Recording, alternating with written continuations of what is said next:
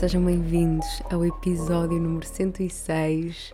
Fizemos dois anos de Ouro sobre Azul no domingo, muito feliz, até fiz um. Ou melhor, não fui eu que fiz o bolo, foi o André.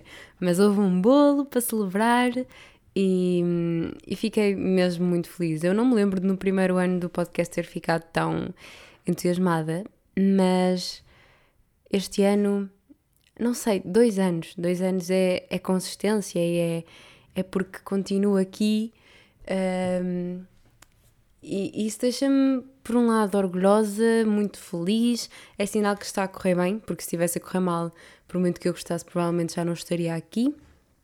Por isso, são, são mais do que motivos para celebrar, porque é uma coisa que, que eu gosto imenso de fazer, é o projeto que me deixa mais feliz, é, foi aquilo que me fez perceber aquilo que eu gosto de fazer, aquilo que eu quero fazer, é, que gosto de criar, que gosto de ser livre e nunca me canso de fazer isto. E é a prova de que quando fazemos aquilo que gostamos, não nos cansamos, por muito que seja fora de horas, por muito que nos tire tempo, fazemos-lo com gosto. E acho que isso é uma, é, é uma boa lição na medida em que às vezes nós achamos que, que o problema é nosso por não sermos bons em alguma coisa ou por nos cansarmos de alguma coisa, mas quando nós descobrimos mesmo aquilo que gostamos de fazer, as coisas dão certo e não custam a fazer. Mesmo que deem trabalho, e é claro que nem sempre são fáceis, mas dá gosto de fazer. Uh, e eu disse que, disse a mim mesma, não disse a ninguém, que é agradecer a todos os convidados que já passaram pelo Ouro sobre Azul e acho que ainda estão por passar. Por isso, tenho aqui a listinha de todos. Vou agradecer ao André, e foi o primeiro convidado, e à Cajada, uh, à Cuca, à Mariana Marques, à minha mãe, à Bia, à. Esperem, eu vou tentar dizer todos os temas com que falei com cada convidado. O André foram vários, porque ele já cá veio várias vezes, portanto não conta. Mas, primeiro episódio, ele e a Cajada vieram cá falar sobre amizades. A Cuca falámos sobre inclusão e capacitismo. Com a Mariana falei sobre faculdade. Com a minha mãe falei sobre educação. Com a Bia falei sobre body neutrality e sobre corpos. Com a Inês Nunes falei sobre muita coisa, mas falámos sobretudo sobre felicidade. Com a Rita falámos sobre a vida e também sobre a faculdade. Foi antes de entrarmos para estágio, lembro-me bem. Com a Mariana, com a Terpsi, falámos sobre feminismo. Com a Marta, que é a minha irmã, uh, falámos sobre muita coisa. Lembro que falámos sobre imitação, sobre redes sociais. E também vou agradecer à Tanta, que há de vir cá, que é a minha outra irmã, uh, que se chama Constança. um, o Daniel, falámos sobre redes sociais e sobre outras coisas também, mas sobretudo sobre ser criador de conteúdo. Catarina Moscoso, falámos sobre muitas coisas, sobre liberdade, sobre sexualidade, falámos sobre muita coisa. Com a Mariana Silva, com a qual falei sobre moda sustentável e moda no geral. Com a Madalena, que falámos sobre criar negócios. A Madalena tem um negócio. Uh, foi ela que fez o bordado do ouro sobre azul. Podem seguir, mãos de fada com a Tânia Brinca, que falámos sobre humor, podcasts, rádio, sobre televisão, sobre comunicação e, e, ela também tem um podcast que é o Mais ou Menos. Com a Inês, do canal Lost Thoughts, onde falámos sobre criação de conteúdo, sobre o YouTube. Com a Valerie, falámos sobre o facto de ela ter ido viver para Londres, viver no estrangeiro, voltar a Portugal, estudar cinema, estudar artes, falámos um pouco sobre isso. Com a Bárbara Cardoso falámos sobre ser mãe, sobre sustentabilidade, sobre digital, falámos sobre muita coisa. Um, com a Lísia, onde falámos sobre a COF, a Conferência sobre o Futuro da Europa e sobre sustentabilidade, sobre o futuro do planeta e sobre o futuro da, da próxima geração, sobre nós.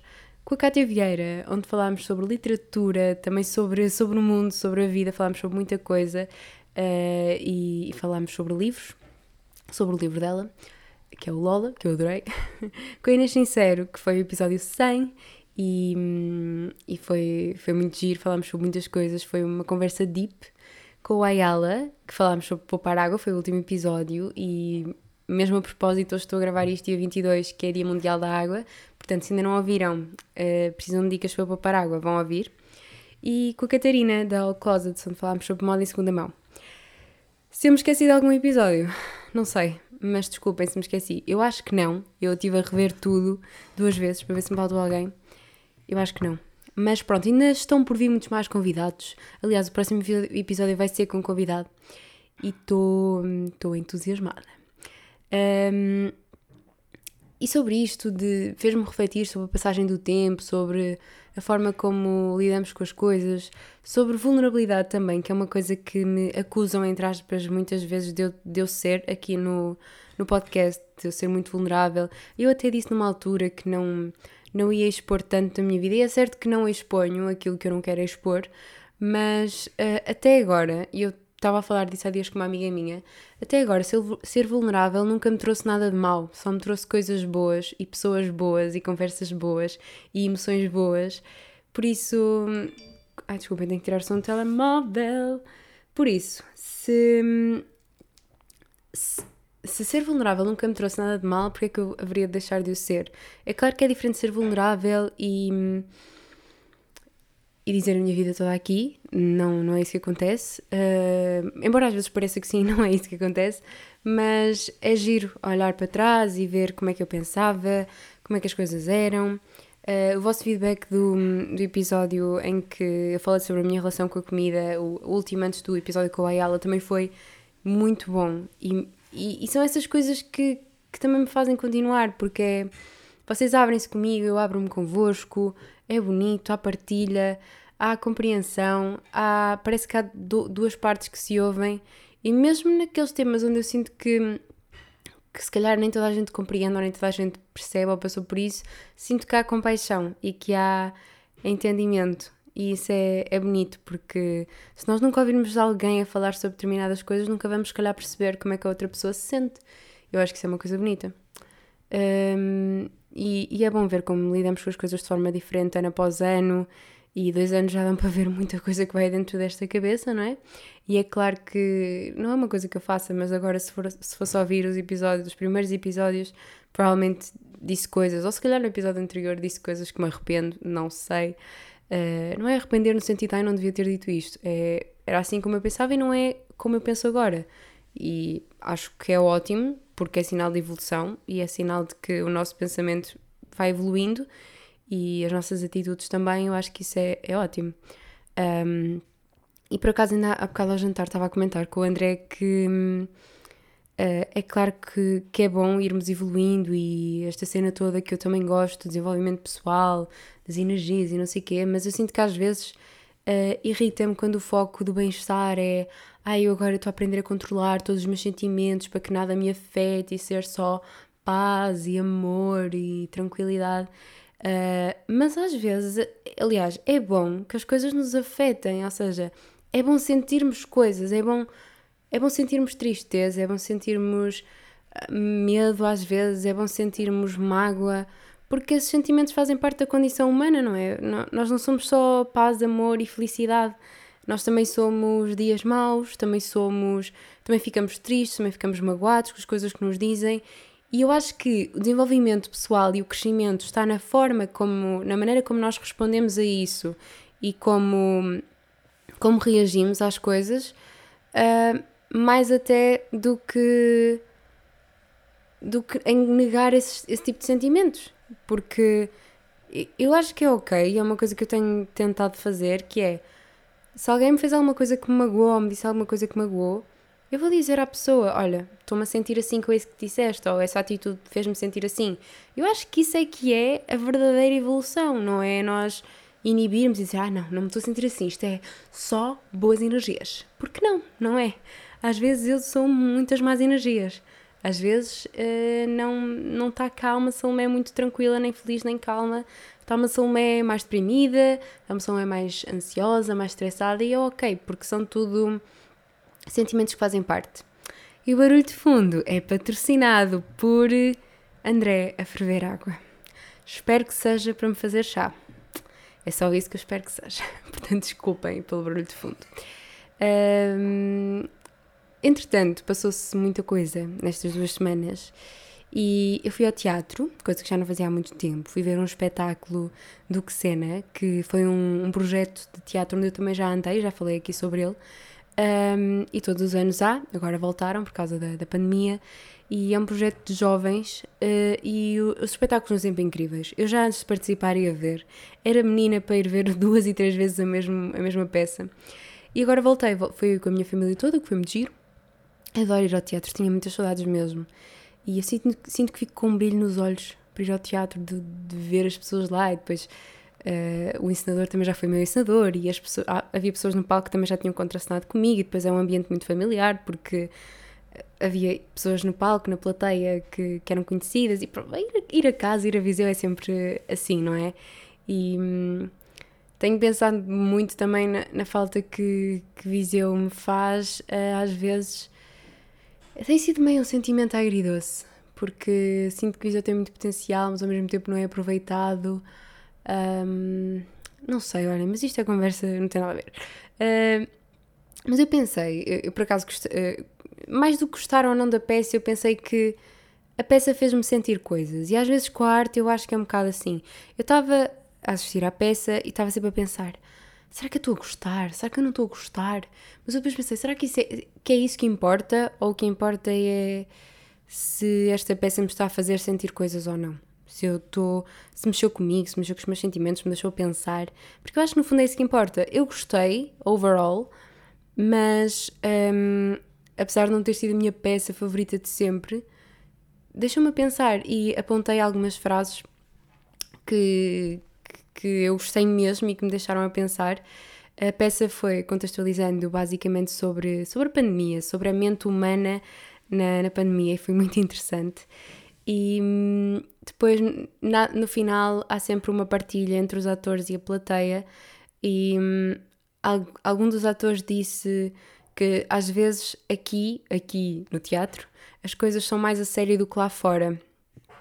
E eu senti muito isto, porque a maneira como se vive intensamente as coisas no teatro, nos ensaios, as partilhas, as pessoas, as relações que se criam, que é, é surreal.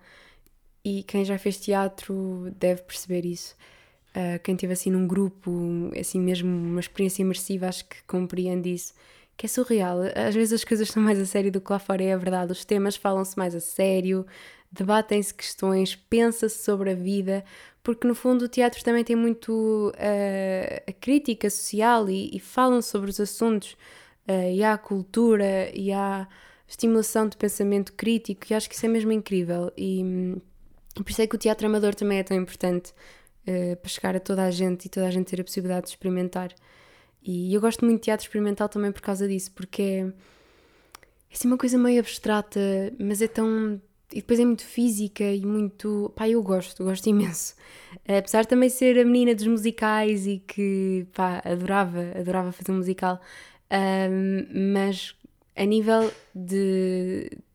talvez de assistir, acho que prefiro. não sei, prefiro os dois, porque depende do mood também. A verdade seja esta. Às vezes apetece-me um musical e cantar e dançar e estar lá no meio, outras vezes apetece-me assim uma coisa mais para pensar, movimentos corporais e não sei o quê.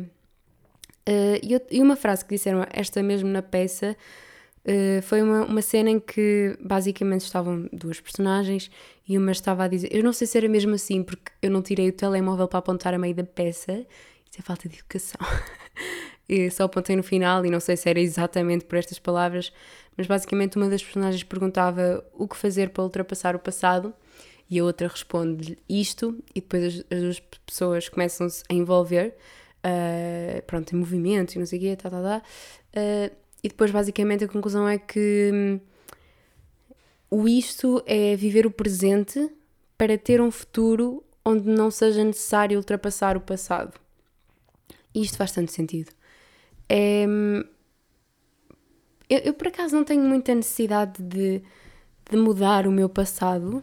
Às vezes também não sou aquela pessoa que diz que não se arrepende de nada. Eu há coisas que me arrependo, há coisas que penso que ridícula, porque é que fiz isto, é a necessidade? Um, e há, há uma Salomé do passado com a qual eu não me identifico em algumas coisas. E ainda bem que assim era o que estávamos a falar no início. Mas, não sei, eu, eu às vezes penso nisto e se calhar eh, pessoas mais velhas vão achar que é ridículo, mas é, é como eu estou a pensar agora e é como eu me sinto agora, por isso é válido. Mas penso que estou meio que a desperdiçar. Eh, tenho medo de estar a desperdiçar o meu tempo, porque penso. Não estou a fazer exatamente aquilo que quero para a minha vida. Não sei se estou a desperdiçar. Depois a questão da pandemia também não ajudou. Senti que perdemos tempo, porque estávamos fechados em casa. Então meio mixed feelings com isto. E, e é mesmo isto: é tentar aproveitar o, o, presente para que no futuro não, não tenhamos a necessidade de querer ultrapassar o passado e esquecer o passado. É, no fundo, aceitar. Não sei, deixa-me a pensar. E hum, também fizeram uma crítica à forma como as pessoas trabalham atualmente, à, à vida casa, trabalho, trabalho, casa, casa, trabalho, trabalho, casa. As pessoas nem têm tempo umas para as outras, os casais não têm tempo umas para os outros, uns para os outros. Um, não sei, e, e depois, quando chegou a quarentena, eles mostraram isso, as pessoas pararam e tinham tempo umas para as outras, quem estava dentro de casa, e tinham tempo para si, para fazer o que queriam. E eu tenho comentado muito isso, que às vezes tenho. Isto é polémico, mas tenho saudades da quarentena e do quão, do quão fui feliz naquela rotina. Eu sei que essa rotina depois também foi excessiva e me fez mal, mas. Mas ganhamos tanto tempo quando não perdemos tempo com outras coisas. E quando não somos escravos de, de horários demasiado rígidos e de transportes e Pá, eu bem sei uh, o tempo que eu perdi em transportes quando estava na faculdade. Era doentio. Perdia quase 3 horas do meu dia em transportes. O que se podem fazer em 3 horas do nosso dia, não é? E há, e há imensa gente que, que tem de fazer longas deslocações para trabalhar, quando se podia fazer a partir de casa, e não sei. Sinto que há imensas mudanças. Olhem, vou deixar-vos a recomendação. Se me lembrar, vou pôr no no, na descrição do podcast, mas é, é basicamente um podcast que é o 45 Graus e num dos episódios que acho que tem o título Sexta-feira é o novo sábado, acho que é isto, ou sábado é a nova sexta-feira, acho que é isto, é uma destas, mas está é, tá nos episódios mais recentes, que é sobre a semana de trabalho mais reduzida. Recomendo mesmo ouvirem, porque está super interessante e está fundamentado e prova que não é só. Uh, porque há muita gente que acusa a, a, minha geração e as pessoas que defendem que trabalhamos demais de pessoas que não querem trabalhar, de que nós não gostamos de trabalhar, não gostamos de nos esforçar. E that's bullshit. Uh, eu gosto de trabalhar, eu gosto de fazer coisas, eu gosto de criar, só não gosto é de ser escrava de um sistema. E, hum, e faz todo sentido. Uh, faz todo sentido aquilo que ele disse, ele estudou aquilo, ele sabe do que fala, por isso está muito interessante. Vão ouvir porque está mesmo, mesmo muito interessante. Eu amei, foi das melhores coisas que ouvi nos últimos tempos. E também uh, sinto que. Eu, eu adoro o TikTok porque sinto que aquilo é relatable e. É claro que aquilo é, é, um algoritmo que tem uma curadoria para cada um de nós. Eu encontro imensas pessoas que têm o pensamento igual ao meu e com o qual eu me identifico. E vê-se imensa, imensa aquela coisa de hum, conteúdo sobre que agora o, o, novo conceito de riqueza é ter tempo, mais do que ser milionário é ter tempo, ter tempo para as pessoas e que a nossa geração também valoriza mais, se calhar, um, não ter um trabalho que seja tão bem reconhecido, digamos assim, aquela coisa do, de ser médico ou de ser advogado. É claro que essas, essas profissões são super importantes uh, e vão continuar a ser, tal como todas as outras, mas não ter um trabalho dito um, tão bem visto do ponto de vista social, mas uh, abdicar desse status, que era uma coisa que, por exemplo, eu sinto que a geração dos nossos pais, a geração mais velha que a minha, ainda liga muito, que é aquela questão do de exibir a riqueza, do luxo. Uh, sinto que a nossa geração não liga tanto a isso e liga mais ao tempo de qualidade, ao fazer o que gosta, cuidar da saúde, uh, ter tempo, ter tempo para fazer o que se gosta, ter tempo para, para novos hobbies, para criar, quem sabe, os próprios negócios ou hobbies que também possam ser monetizados, porque isto não é de repente nós não somos contra o dinheiro, não é isso. O dinheiro dá-me de jeitinho, há contas para pagar e precisamos todos dele, senão não trabalhávamos, não é? Uh, mas e, e, eu acho que isto até é gostar ainda mais do dinheiro. E é gostar tanto do dinheiro que em vez de nos matarmos a trabalhar por ele, de sermos escravos dele, é meio que mudar aqui um bocadinho o mindset. E olhem, tenho pesquisado sobre isto, tenho ouvido sobre isto, não sei. É, sinto que, que o paradigma está a mudar e ainda bem que está a mudar. E eu gosto de saber sobre estas coisas e eu sei que há muita gente que ainda considera isto meio revolucionário, meio. não sei. Mas eu acho que é, que é super possível e que acho que. Aliás, esse episódio que eu estava a falar fala mesmo disso, que que nós trabalhamos demais, que não há necessidade de trabalhar tanto, que se nós trabalharmos menos, vamos consumir mais, vamos mais vezes uh, consumir cultura, vamos mais vezes viajar, passear, alimentar o turismo local. Uh, ele explica tudo isso. É, está tudo ligado, no fundo. E vamos, se calhar, também ter. Uh, ele falava também que as pessoas, ao trabalharem menos no seu trabalho principal, iam ter mais tempo para trabalhar, para ter mais do que um trabalho, por exemplo, e ter mais do que uma fonte de rendimento. Ou seja, era o que eu estava a dizer. Aqui não é não querer trabalhar ou não querer enriquecer, é querer enriquecer de outras formas e não ser daquela maneira tradicional que não nos permite subir na carreira, basicamente. Um, e, e, acabar um bocadinho com esta hustle culture de trabalhar imenso e trabalhar muitas horas, porque o que é que nós ganhamos por trabalhar horas excessivas? Nada, não é? Só dor de cabeça.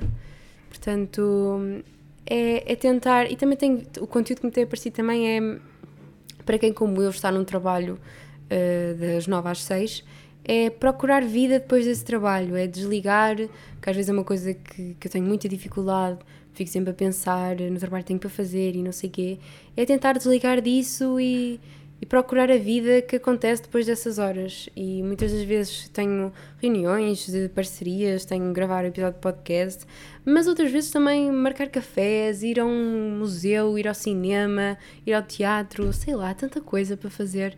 Uh, e às vezes pequenas coisas, às vezes fazer uma, uma rotina de skincare maior, treinar, um, ver uma série também, porque não, não é? Isto depois cada pessoa adapta assim. Mas pronto, vocês percebem a ideia. E deixem-me ver aqui, já estou a falar há 20 minutos, ok. Uh, só para me controlar, porque não sei ainda. Um, e precisamente sobre, este, sobre esta questão do, da relação com o dinheiro e dicas de organização, já me tinham pedido há algum tempo para eu partilhar dicas, as minhas dicas de organização, como é que eu me organizo, uh, como é que eu giro o meu dinheiro agora que estou uh, a viver sozinha, ainda estou a aprender. Sinto que ainda estou uh, a gerir isto tudo e de repente é um bocado assustador. Chegam contas para pagar de luz e de água e nós ficamos, ah, pois é, agora sou eu que, que pago isto. É um bocado assustador porque do nada eu nem senti que entrei nesta realidade. Um, mas é o que é. E eu ouvi um episódio de um podcast que eu estou viciada, que é o Note to Self. Foi uma colega minha que, que partilhou comigo, por isso obrigada. E eu estou a gostar imenso. E há um episódio que. Deixem-me só abrir aqui o link, eu digo-vos o nome. Também vou tentar deixar na descrição, mas assim digo o nome e depois, se eu, se eu me esquecer, já sabem qual é. Que é o episódio 30, Using Abundance Mindset to Make More Money, with Bria Jones. Pronto, é este, Note to Self, já sabem e elas falam, é como convidada, e elas falam sobre organizar as finanças pessoais, a importância disso, a importância de ter noção dos nossos gastos, acreditar na, na, ai, na abundância. Uh, não sei, uh, gostei muito de ouvir este episódio e acho que estava a precisar de ouvi-lo para dar aquele boost, porque depois há todas as questões dos investimentos que agora se falam e a importância de não nos metermos neles sem conhecimento de causa, a importância de irmos um passo de cada vez, porque eu literalmente comecei agora a entrar neste mundo, portanto senti imensa pressão para, para, para ser rica no fundo e eu não posso ainda, tipo, calma, vou lá chegar, já sou rica em sonhos, mas pobre, pobre em ouro. Uh, referência a Floribela, porque pelos vistos vai voltar. E hum, e mais, uh, ah, e vou partilhar convosco, lá está, as dicas de organização. Por acaso eu já tinha isto apontado há algum tempo, porque era para ter falado já há alguns episódios atrás, já me perguntaram isto há algum tempo, mas olhem, vou partilhar agora. Então, o que é que eu faço para me organizar? E isto não só a nível financeiro, mas principalmente a nível da vida, no geral. O que eu fiz foi substituir a minha agenda física em papel que eu usei durante tantos anos e a qual fui fiel desde a faculdade, antes da faculdade. Eu só usava agenda, eu tinha a minha vida toda numa agenda. Porém, contudo, percebi que uh, a minha vida está. Uh, eu trabalho com computador e telemóvel, essencialmente. Portanto, não fazia sentido eu estar ainda com mais uma coisa atrás, que é o papel. E além disso, pronto, também há aquela questão de papel, gasto de folhas, não sei o quê, não, não, não, mas eu ainda uso caderno para, para, para, o trabalho, pelo menos, e, e tenho cadernos e assim, eu não me desfiz completamente do papel, porque é um formato que eu também gosto. mas no meu dia a dia percebi que aquilo que resulta melhor, e foi muito também por causa do trabalho e de se trabalharmos tudo com plataformas de organização digital, são os Trellos da vida, os Teams, na, na outra empresa trabalhava com outros programas, e no fundo está tudo organizado inter, no digital, e em plataformas e nos SharePoints da vida, e eu percebi que, que fazia sentido e que estava lá tudo e tínhamos tudo à distância de, de um clique, é aquela, aquela expressão que a gente usa agora, não é? Uh, nas reportagens. Mas uh, percebi isso, percebi que era fácil, percebi que às vezes eu queria apontar coisas na agenda e não tinha a agenda logo ao meu lado e era mais chato, então eu apontava as coisas no telemóvel, nas notas e depois tinha de passar para a agenda e também resultou e, e acho que durante a faculdade resultou porque na faculdade não podemos estar sempre com o telemóvel nas aulas e assim há professores que implicam com isso, então era mais chato porque a agenda dava para logo apontar no papel e os professores não implicavam onde é que tu apontavas. Agora no trabalho há outra flexibilidade, obviamente. E então substituí a minha agenda física pelo Google Calendar. E eu ainda quero fazer a transição para o Notion. Aliás, eu não partilhei as minhas dicas de organização logo quando as apontei, porque queria fazer a transição para o Notion, mas ainda não fiz. Acho que não vai estar para breve, porque honestamente eu estou-me a organizar muito bem com o Google, com o Google Calendar e com as notas do Google e com os Google Docs da vida e com os Google Excels da vida. Por isso, acho que é Google Sheets que se chama. Mas pronto, não interessa, vocês perceberam. Então acho que para já vou ficar pelo Google e não pela, pelo Notion. Queria que, que o Google me patrocinasse porque eu uso imenso. Uh, oh, então não, isto não fez sentido, mas pronto.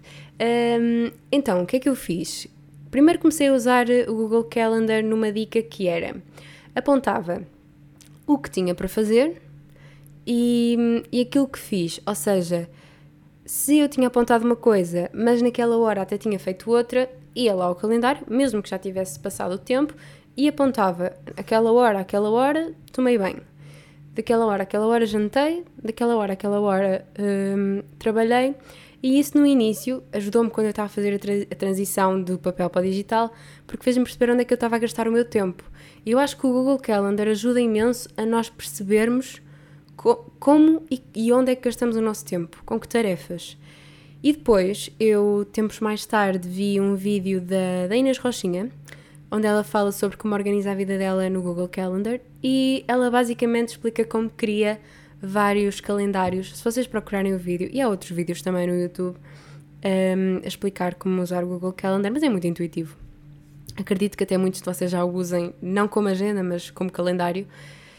Um, e eu fiz essa transição, criei vários calendários para cada área da minha vida, até vos posso dizer quais é que são.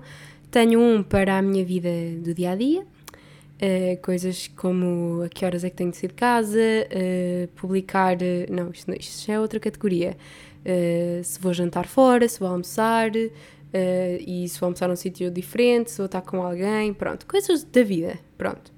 Depois tenho um para aniversários, mas acho que este toda a gente tem. Uh, para, para as minhas férias, para apontar quais é que vão ser as minhas férias. Tenho um para Instagram, que é onde eu um, ehm, defino se tenho que publicar alguma coisa, se tenho tipo um Reels, por exemplo, ou um post que quero fazer, se tenho de planear conteúdo, pronto, esse tipo de coisas. Depois tenho um, uh, um outro calendário para o podcast, tenho outro para as minhas parcerias, para gerir reuniões e não sei o quê. Tenho outro para a minha empresa, que é, é o que, que, ocupa os blocos maiores do meu dia, porque eu aponto uh, as horas de trabalho, que é para não achar que não estou a fazer nada nesse tempo, estou, a trabalhar. Uh, mas eu depois para a empresa organizo de maneira diferente e vocês uh, já vão perceber. Eu só ponho mesmo os blocos a dizer work e work do tempo da manhã e da tarde do tempo que eu estou a trabalhar.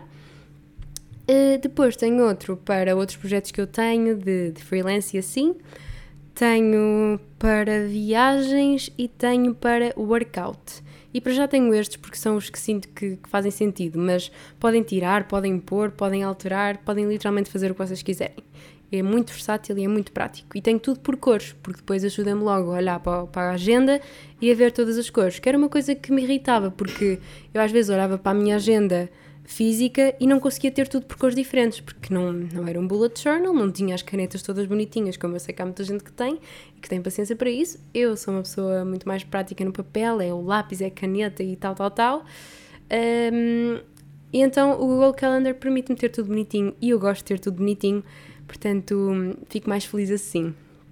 E, e então está tá mesmo a ser incrível usar isto tudo e ter os calendários todos organizados e ter tudo por cores e ter tudo organizado. Está-me a dar anos de vida e está a ser mais fácil. E lá está, aponto tudo o que vou fazendo ao longo do dia.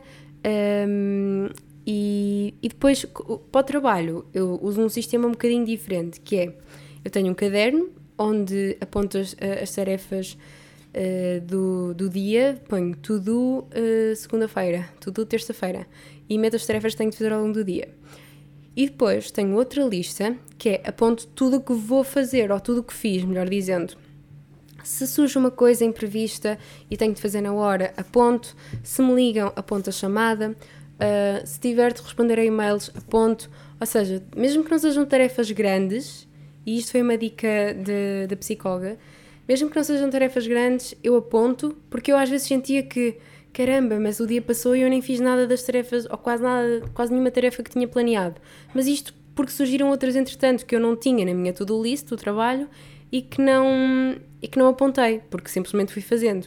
Então o facto de eu apontar coisas que eu fiz, que eu já fiz, para saber o que é que eu já fiz, ajuda-me a mim mesma a saber aquilo que eu fiz, onde é que eu gastei o meu tempo, quanto tempo, às vezes eu no início, agora não ponho, mas no início quando estava a fazer isto, mais direitinho, punha, e também para perceber onde é que estava o meu tempo, punha mesmo, demorei das X às X uh, a fazer esta tarefa. Das X às X respondia e-mails. Estive em chamada X minutos. Porque isto ajudava-me a perceber onde é que eu gastava as 8 horas do meu dia e agora já me organizo muito melhor. E fazia isto no caderninho de trabalho. Uh, e ajudava-me a perceber onde é que eu gastava o meu tempo. Depois, um, ehm, no, meu, no meu calendário. Ah, pronto. Estava a ler aqui porque eu apontei isto tudo. eu aponto no meu calendário as coisas da minha vida e no caderno do trabalho as tarefas do dia. E depois, criei também um Excel da semana uh, para o trabalho no Google Sheets, uh, onde tenho segunda, terça, quarta, quinta e sexta e coloco as tarefas de cada dia e espalho, distribuo-as ao longo da semana, aquelas tarefas que eu já sei previamente que vou ter de fazer ao longo da semana. E depois vão sempre surgindo, eu vou acrescentando lá no, no calendário e vou gerindo. E, e vejo-me, ok, esta não deu para fazer hoje, vai transitar para amanhã, ou esta vai transitar para quinta-feira. E reuniões e tudo isso, aponto tudo lá. E é claro que eu também tenho o calendário interno da empresa, onde pomos lá tudo, mas este ajuda-me a mim a nível pessoal, é só com as minhas tarefas e ajuda-me a gerir prioridades e a pedir ajuda uh, aos, aos, meus colegas caso seja necessário, a gerir o tempo, tenho tudo definidinho e eu fiz esta mudança mesmo recentemente e está-me a ajudar imenso. É. Está a ser life, life, change, life changer? Acho que é assim. Life, sim. Ai, agora tive uma branca. É o que a tentar falar inglês, não é? Uh, mas pronto, está mesmo a ajudar imenso. Depois, não deixei de usar as notas do telemóvel, até porque vocês sabem que é onde eu aponto as, as, ideias assim soltas para, para o podcast. Portanto, já usava as notas do telemóvel para apontar coisas soltas quando, estava, quando tinha a minha agenda física, mas agora uso as notas do telemóvel para apontar pensamentos, uso o Google Keep para notas partilhadas, porque no meu caso eu tenho notas partilhadas, por exemplo, com o André e, e dá muito jeito, porque eu nem sei se as notas da Apple dão para partilhar entre pessoas da Apple, mas o Google Keep dá para partilhar entre, independentemente de qual seja a marca do vosso telemóvel. Então, eh, como o André não tem Apple, não tem o mesmo sistema operativo, assim conseguimos partilhar através do Google Keep. E nós temos, por exemplo, uma lista partilhada de, das compras, eh, fazer a lista de compras dá imenso jeito quando vamos a um sítio e queremos visitar coisas, também partilhamos lá o que queremos ver, dá muito jeito. Eu aponto tudo aqui, coisas soltas, pensamentos, ideias, uh, prendas de aniversário, ehm, tudo, basicamente. Uh, despesas também rápidas que depois quero passar para outro Excel. Uh, eu, este ano, aliás, eu, eu, sinto que desde que vim viver para o Porto, eu tornei-me freak da organização do Excel. Eu agora tenho Excel para tudo. Uh, e é esse, esse o próximo passo que vos vou falar. Eu criei, basicamente, eu, eu não, sou, não era pessoa que trabalhava muito com, com Excel, mas vi-me obrigada a fazê-lo porque realmente é toda uma, uma mudança na nossa organização. E eu criei, uh, também porque comecei a ter outro tipo de despesas e queria perceber onde é que gastava o meu dinheiro, porque queria perceber aquilo que eu ganhava, onde é que eu gastava e criei um Excel para as minhas despesas de cada mês. Ou seja, todos os meses tenho uma tabela diferente onde aponto as minhas despesas e divido-as em diferentes categorias. Tenho, criei basicamente uma tabela com o mês, depois o dia, em que é que eu gastei, qual é que foi a despesa, ou seja, a categoria, e depois a quantia, e depois faz a soma total e faz a soma também por categoria. As categorias que eu tenho, se quiserem saber e criar a vossa tabela, é as despesas fixas, as de transporte, de supermercado, de comer fora, isto é lanches, restaurantes, tudo. A roupa, que este mês está a zeros, orgulho saúde e bem-estar, que era onde eu incluía ginásio, consultas, pronto, todas essas coisas. Uh, depois tem cultura e lazer, que é museus, cinemas, livros, uh, despesas para a casa. Uh, depois tem categoria de prendas também e categoria outro, que são coisas que eu às vezes não consigo encaixar em nenhuma categoria e ficam assim, nesta categoria. E depois tenho outra tabela para o dinheiro que entra através de, de todos os meus projetos, de, do meu trabalho a full time. Pronto, tenho todo, todo esse, toda essa tabela à parte. E está a ajudar-me imenso a perceber onde é que eu gasto. E eu notei uma diferença brutal desde o primeiro mês em que eu comecei a fazer isto. Ou seja, as minhas despesas no primeiro mês em que eu as apontei foram muito maiores do que as minhas despesas, por exemplo, agora. E não quer dizer que eu agora tenho menos gastos, tenho exatamente os mesmos gastos, as mesmas despesas neste caso, só que, uh, por exemplo, as fixas são exatamente as mesmas, só que as variáveis, ou seja, aquelas onde eu, onde eu não sabia para onde é que é o meu dinheiro, ajudou-me a perceber para onde é que o meu dinheiro vai. E ajudou-me a gerir o melhor. Ajudou-me a perceber onde é que eu podia cortar, despesas que eram supérfluas, a perceber a quantidade ridícula de dinheiro que eu gastava em roupa, mesmo que às vezes fosse em segunda mão, ou mesmo que a maioria fosse em segunda mão, era, era uma estupidez de dinheiro. E eu cortei nisso, cortei noutras coisas e ajuda-nos a, a, perceber e a ser mais conscientes e acho que isso foi muito bom para mim e está-me a ajudar imenso. Uh, pelo menos por agora é o que está a resultar para mim. Por isso pode resultar para vocês também. Depois tenho o outro calendário da, Google, não outro calendário da Google, nada, outro Excel, uh, onde eu tenho para planear conteúdos. Por acaso agora não o tenho usado muito, mas, mas está lá. Agora tenho até usado mais as notas do telemóvel. Tenho outro para, para gerir parcerias, para apontar se aquelas que me contactaram, aquelas que eu contactei, uh, como é que está o processo, o que é que eu tenho de criar, pronto. E tenho outro para podcast e acho que honestamente, a nível de Excel, está tudo. Deixa-me estava a faltar mais algum. Ai, estou cansada de falar. Não, acho que é isso. Ah, depois criei um também no Natal para as, para as prendas, para me organizar. Pronto, eu basicamente estou Estou muito organizada, estou uma pessoa diferente. Eu era muito messy na organização, era tudo papel e montes de papéis e depois eu não sabia onde é que tinha metido os papéis e agora está tudo aqui, no meu computador, no meu telemóvel e é muito mais simples. Um, também uso o Google Docs para informação partilhada de coisas que eu quero partilhar, uh, para planear os episódios. Por exemplo, eu agora estou com o Google Docs aberto e hum, eu aponto tudo nas notas do telemóvel e depois, antes de gravar, preparo assim tudo mais organizado no Google Docs e, e pronto. Assim não tenho de ter nada no computador, não me ocupa espaço, está tudo na, na cloud.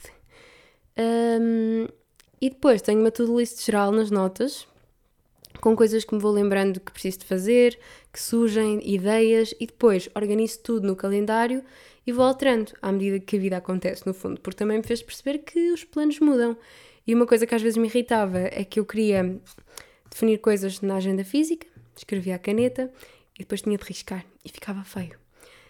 Então no Google Calendário isso não, não, não, não acontece, porque se eu até não conseguir fazer uma coisa, chego lá, altero a data e a hora ou o dia e, e pronto. E, e vai para outro dia, não fica lá uma mancha suja. E também é bom, porque ajuda-vos a ter uma visão mais a longo prazo, ou seja, não têm de andar ali a saltar folhas, é só procurarem e têm logo ali a vossa vida toda. E dá muito jeito. E estou cansada de falar, mas, mas espero que, que tenha sido útil estas dicas de organização. É, é o que eu uso e que resulta para mim. Acreditem que tem mesmo feito uma grande diferença, principalmente para mim, que sou uma pessoa que gosta de ter tudo mesmo muito organizado e mesmo muito controlado. Uh, Ajuda-me a estar mais em paz e estar mais descontraída, porque sei que está tudo certo, que a minha vida pode estar uma mess, mas a minha organização não está. E isso dá-me logo outra paz, porque sei que tenho tudo ali. E se a minha cabeça falhar, se estiver muito estressada, está tudo ali. E depois, aquilo ainda é melhor, é que a agenda não manda um alertazinho quando, quando vai acontecer alguma coisa, quando temos uma reunião. Mas o Google Calendar manda e dá muito jeito mesmo. Às vezes eu lembro, aquilo eu tenho para avisar com meia hora de antecedência e já me salvou a vida várias vezes. Pronto, estas foram as minhas dicas. A recomendação cultural que eu tenho para hoje. Olha, já, já vos recomendei dois uh, episódios de podcasts, portanto, a recomendação que eu vos vou fazer agora é para mudanças sustentáveis. Não, não é propriamente cultural, mas é sustentável.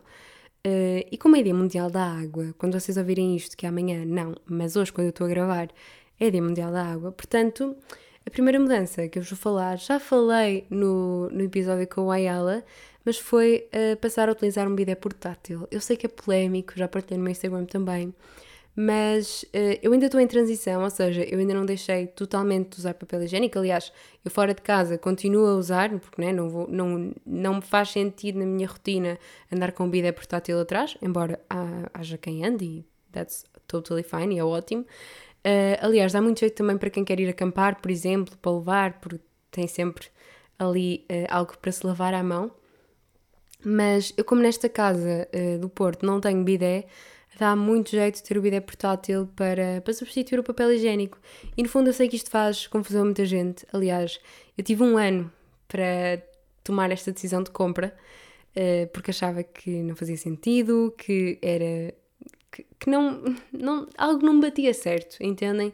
Que não, não, não fazia sentido deixar de usar papel higiênico por muito que eu soubesse a quantidade ridícula de água que é precisa para para produzir um rolo.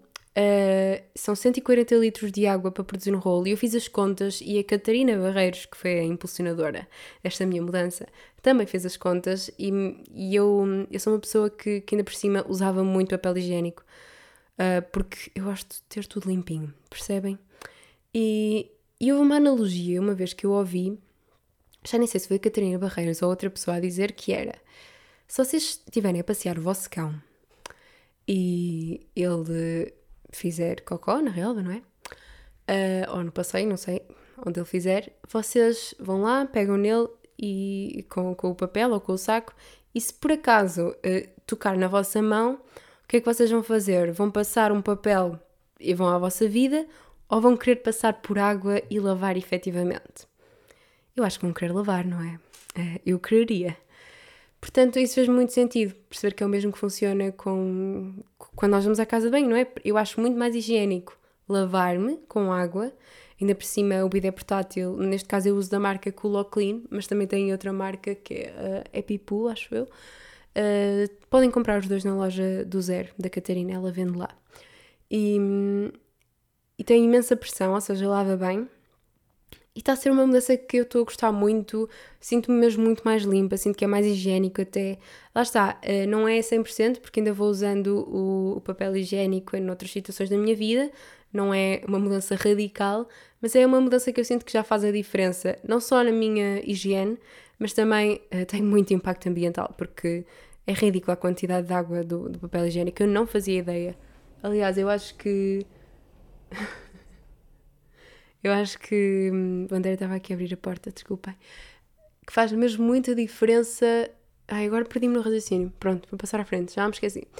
Uh, depois, a outra mudança que eu fiz, que era uma mudança que eu já tinha tentado fazer, mas não tinha conseguido, foi o copo menstrual. E que mudança! Eu nem tenho palavras. Eu estou tão feliz com esta mudança porque, primeiro, eu já queria fazer há muito tempo e não tinha conseguido. Na minha primeira experiência com o copo, eu tinha tido imensas dificuldades em colocá-lo, não me adaptei, então depois, durante muito tempo, deixei-o de lado. Aliás, eu já comprei o copo para aí há mais de um ano, experimentei-o na altura, depois pulo de lado e uh, na altura até, até fui falar com a minha ginecologista para perceber e, e ela aconselhou-me. Um, e, e, agora voltei a experimentá-lo depois também de ter falado com uma, com uma amiga minha e foi a conversa que eu precisei de ter para, para voltar a experimentar. Voltei a experimentar e agora não quero outra coisa é perfeito. é um conforto, é muito prático. Eu até me esqueço que estou com o período.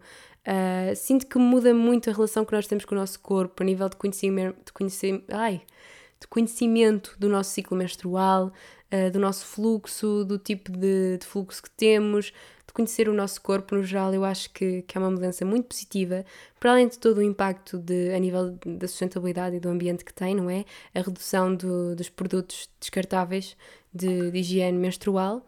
Desculpem, estou com as notificações ligadas, já desliguei, uh, mas também temos quase a acabar, prometo.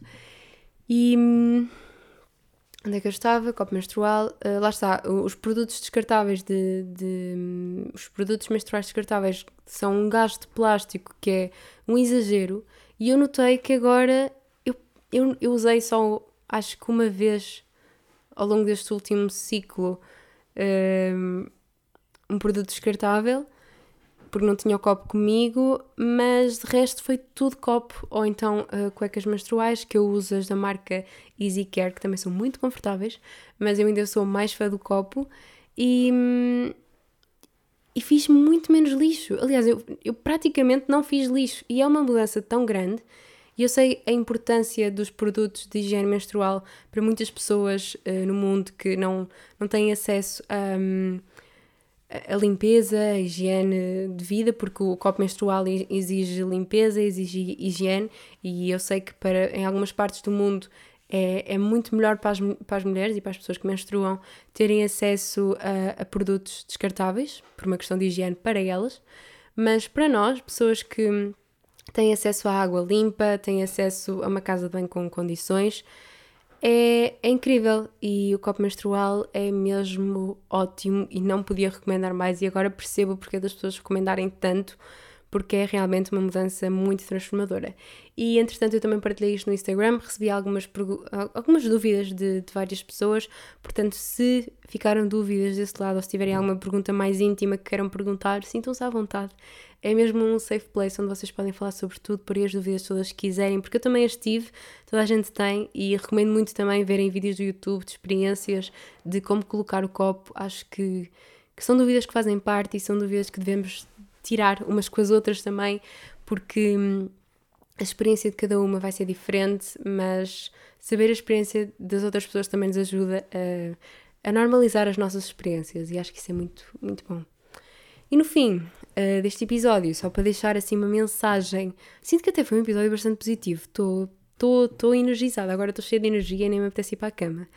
Mas um, aconteceu muita coisa, não é? Uh, ainda estamos em guerra, o céu ficou laranja, alterações climáticas, catástrofes. Está uma negatividade, não é? No ar, continua.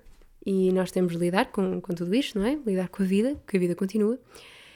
Mas uma coisa que eu sinto que já com a, com a pandemia aconteceu e que está sempre cá para nós é o conteúdo, são os livros, é a arte, é ir a museus, é ir a passeios, é é consumir arte, ver filmes, uh, consumir conteúdo na internet também, porque não?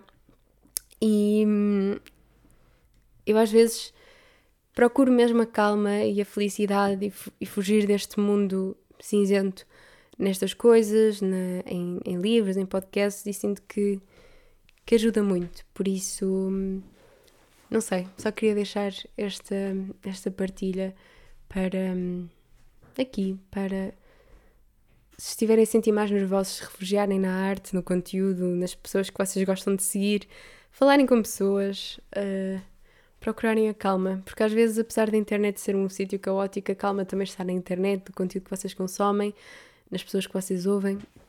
Porque isso de nós sermos as pessoas, sermos o, o resultado, o reflexo das pessoas com quem mais nós nos damos, também eu, eu sinto que isso também acontece muito com sermos o resultado do conteúdo que mais consumimos. Portanto, se nós consumirmos conteúdo bom, calmo, tranquilo, positivo, divertido, acho que também é aquilo que nós vamos acabar por ser e por refletir. Portanto, fica a, a reflexão e a dica. E vamos acabar este episódio, porque não consigo fazer episódios curtos. E até para a semana. Obrigada por terem ouvido. Um beijinho e tchau, tchau.